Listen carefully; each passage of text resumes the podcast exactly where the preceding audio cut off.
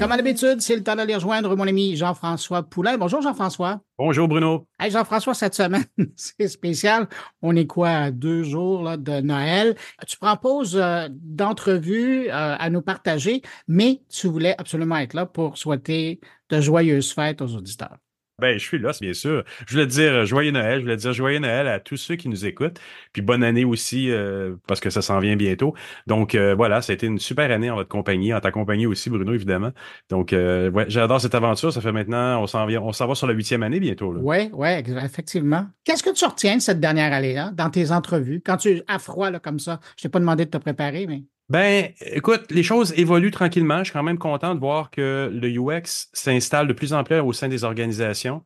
Euh, c'est un peu plus dur en tant que consultant de faire sa place parce que justement les grandes organisations s'organisent, euh, ont des départements UX, ont des chefs UX, ont des VP UX. Euh, même Shopify, il y en avait un avec Cynthia Savas aussi, on en met maintenant deux, deux VP UX quand même. donc, je pense que le monde s'organise, puis il y a des choses qui commencent à changer, puis je pourrais même dire que c'est peut-être un, positivement un contre-pouvoir qui s'installe dans les entreprises où pendant des années, c'est les IT qui ont géré beaucoup les départements ou qui ont géré beaucoup les initiatives numériques en général mm-hmm. en, disant nous, on est capable de le faire. On y va, puis là, il y a des dépassements, puis ça se produit pas tout, tout, le, temps, tout le temps bien. Et le UX arrive avec une méthodologie, une façon de faire qui promet un peu de contrebalancer ça pour que les entreprises, les organisations puissent livrer des projets, un, qui sont connectés sur leurs utilisateurs, mais principalement aussi qui sont dans les budgets et dans les temps. Ça, c'est super important. Et, ça, je l'ai vu cette année. Ça commence à prendre plus de place. C'est intéressant hein, quand tu parles du service TI par rapport aux, gens du UX. Moi, j'ai toujours cette image-là. C'est pas parce que tu sais construire un bateau que tu es un bon navigateur. Non, puis ça me, ça me ramène toujours à ma, à ma métaphore qui n'est pas de navigation, mais plutôt de, de, de, la construction. Je veux dire, tu peux être un très bon entrepreneur, mais tu vas pas nécessairement suivre des indications qui vont plaire aux utilisateurs. Ça te prend un architecte dans le, dans le, dans le processus pour un peu plus t'aligner sur quelque chose qui est efficace, quelque chose qui va. Non, efficace, l'ingénieur va être capable de le faire. On s'entend. L'architecte va amener un peu de design dans l'exercice. Il va s'assurer que les humains sont pris en considération aussi et qu'il y a une vision globale de, l'ensemble de ça. Donc, je pense que cette métaphore-là, elle, tient un peu, euh, un peu plus, euh, ouais, plus la route. Qu'est-ce qu'on peut euh, souhaiter à la profession pour 2024? Ben écoute, on est euh, dans l'année où l'intelligence artificielle va devenir, va tomber en opération euh, par rapport à ce que nous on fait. Ça va gruger des parts de ce qu'on fait. Ça va nous accompagner beaucoup aussi. On s'entend euh, la création elle-même de, de, de, design de wireframe. On le voit là, les chats GPT, OpenAI prennent beaucoup beaucoup de place. Mais globalement, je pense que le, UX va, va, et devoir se questionner et évoluer avec ça dans la, dans la pratique pour qu'est-ce qu'on fait avec l'AI quand les clients nous en demandent, mais qu'est-ce qu'on fait avec l'AI nous-mêmes dans notre pratique, même si les clients nous en demandent pas. Comment on, comment on complémente notre pratique, comment on fait des wireframes avec ça? Ça devient de plus en plus proche.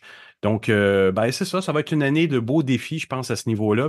Pour ceux qui savent se réinventer, il faut vraiment pas rester dans son petit coin. Il faut être capable de s'adapter, écouter, apprendre parce que ça reste l'interface humain-machine. Donc, 2024 va être un super beau défi à ce niveau-là. Tu vas être là à travers toute cette nouvelle année pour nous ah guider par euh, tes rencontres et puis nous faire euh, entendre encore les acteurs de la scène UX à travers le monde. Jean-François, pendant que je t'ai là et puis pendant que tu n'as pas d'invité, je vais en profiter. Cette semaine, grosse nouvelle, hein, euh, Adobe Figma, il devait y avoir acquisition. Ça a été annulé. Qu'est-ce que ça représente pour des gens comme toi? Ben, ce que ça représentait quand on a reçu l'annonce au printemps, c'est euh, beaucoup de peur parmi les designers ou les puristes qui utilisaient Figma.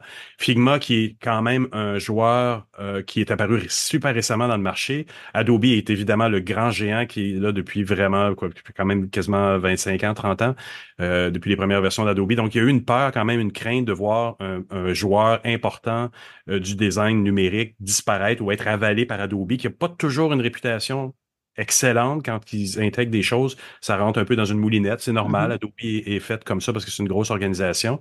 L'offre était alléchante, évidemment, pour la startup Figma, mais startup qui quand même est vraiment grosse maintenant. C'est 20 milliards de dollars qui ont été offerts en début d'année.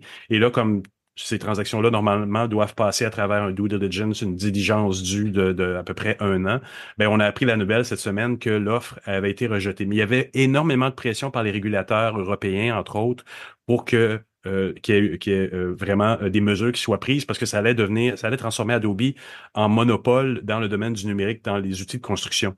il y avait un logiciel qui s'appelait Adobe XD avant, puis qui ont fermé dans le courant de l'année parce que vraiment, il y avait plus de traction. Un outil un peu lourd, pas facile à utiliser, qui s'était pas adapté au marché, qui te permettait pas non plus de poster tes designs en ligne et plein, plein de détails comme ça qui font que l'outil à un moment donné a vraiment perdu de la, de la vigueur.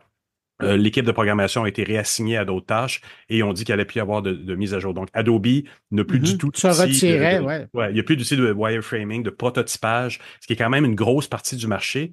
Euh, euh et, et, on sait que Figma aussi est utilisé. Et, et comme je l'ai déjà dit dans certaines chroniques, Figma est un outil qui est consulté par un, euh, à, un tiers de ses utilisateurs, c'est des programmeurs.